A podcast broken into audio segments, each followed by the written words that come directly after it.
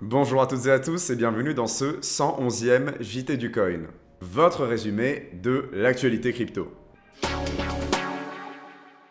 Bon, je commence à intégrer le mot Bitcoin sur tous les titres, mais faut pas m'en vouloir. En effet, la devise ne cesse de nous impressionner avec ses mouvements haussiers. Nous voilà aujourd'hui à plus de 9000 dollars. Il semblerait que cette hausse ne soit pas terminée selon de nombreux analystes. En parlant d'analystes, je peux vous en recommander un et c'est mon ami Hakim. Il présente l'analyse de marché tous les mardis sur la chaîne. Vous trouverez un lien dans la description et dans la fiche interactive en haut à droite de l'écran. Je propose de continuer sur un point Bitcoin. On démarre avec une déclaration bullish. Le milliardaire Tim Draper appelle les jeunes à investir dans Bitcoin plutôt que dans des fonds de pension.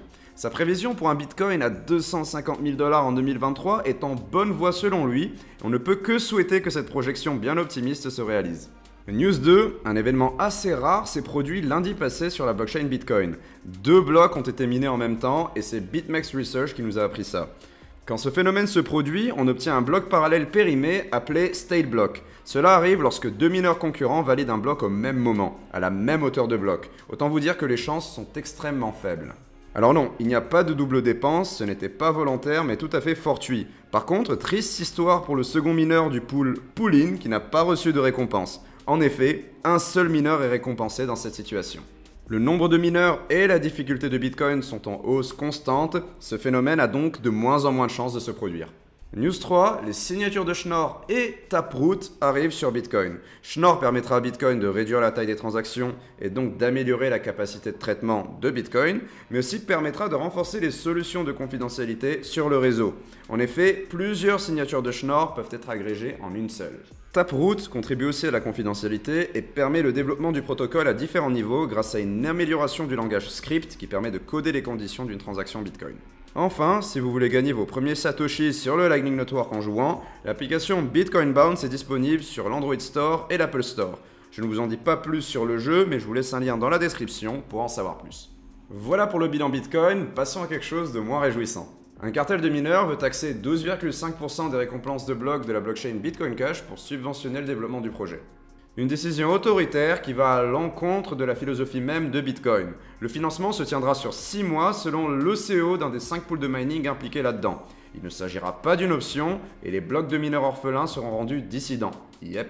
Au taux actuel de Bitcoin Cash, il devrait récolter plus de 6 millions d'euros en un semestre. Difficile de supporter cette initiative, la suite s'annonce très intéressante pour le fork de Bitcoin et nous suivrons tout ça de très près, bien entendu. C'est l'heure du break et je vous recommande Cash, l'article de Morgan sorti ce week-end. Ça parle des fameux taux d'intérêt négatifs. Vous avez toute l'histoire de ce phénomène, ce qui se passe à l'heure actuelle et comment ils sont de nouveau introduits, et les perspectives que l'on a avec le développement des monnaies numériques et ces fameux taux d'intérêt négatifs. Un article très complet qui m'a bien plu et que je vous recommande de lire, lien dans la description et en fiche interactive.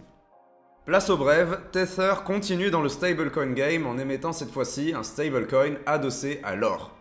Il a été déployé le 23 janvier sur les blockchains d'Ethereum et Tron, et c'est intéressant si l'on souhaite toucher au marché de l'or. Mais bon, on ne sait pas où est stocké l'or, donc il y a de quoi se méfier, quand on connaît les antécédents de Tesser dans le milieu. Une communication sur le sujet devrait probablement arriver dans les prochaines semaines. J'espère. Toujours avec Tesser, le célèbre site de divertissement Pornhub propose à ses affiliés d'être payés en Tesser. L'entreprise essaye de composer depuis que le géant PayPal a coupé les ponts avec tous les sites relatifs à la pornographie. Un cas d'usage comique mais pratique des crypto-monnaies. En effet, Pornhub n'en est pas sa première intégration des cryptos sur son service. Verge, Horizon, Tron étaient déjà supportés depuis 2018. Pour finir, Ledger subit une attaque de phishing. Soyez sur vos gardes, après l'attaque par extension de navigateur, vous avez aujourd'hui des lives et des vidéos qui circulent sur YouTube avec des comptes factices Ledger qui proposent aux gens de télécharger un web wallet. Autant vous dire que c'est un scam et que c'est de la merde, il ne faut absolument pas télécharger cette solution au risque de voir vos précieux fonds s'envoler restez prudents.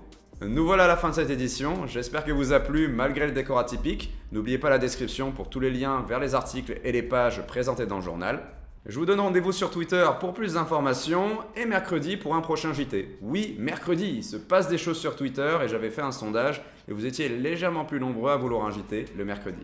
Bref, go pour essayer le JT le mercredi et je vous donne rendez-vous très rapidement pour une vidéo de présentation sur crypto.com.